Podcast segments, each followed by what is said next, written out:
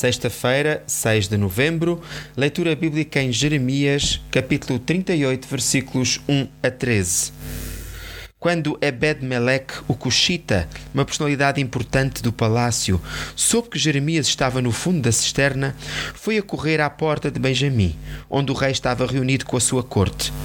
Ebed-Melech chegou junto do rei e disse-lhe: Ó oh, rei, meu senhor, essa gente fez uma coisa horrível ao pôr Jeremias no fundo da cisterna. Ele vai acabar por morrer de fome, quando já não houver pão na cidade. Então o rei ordenou-lhe que levasse consigo trinta homens e tirassem dali Jeremias antes que morresse. São ainda hoje muitos os que estão presos e sofrem torturas por anunciarem a palavra de Deus? Sim, há ainda em todo o mundo bastante oposição ao Evangelho da Graça e em vários países é proibido falar de Cristo e da sua salvação. Muitos são os servos de Deus que têm sido estropiados e mortos.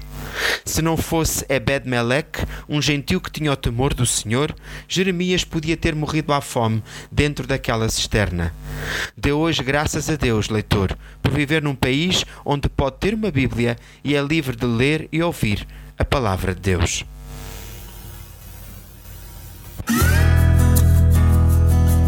O profissional Pão do Céu é apresentado pela União Bíblica de Portugal. A União Bíblica é uma organização cristã internacional e interdenominacional que usa a Bíblia para inspirar crianças, adolescentes e famílias a conhecerem a Deus. Para mais informações, visite o nosso site em uniãobíblica.com.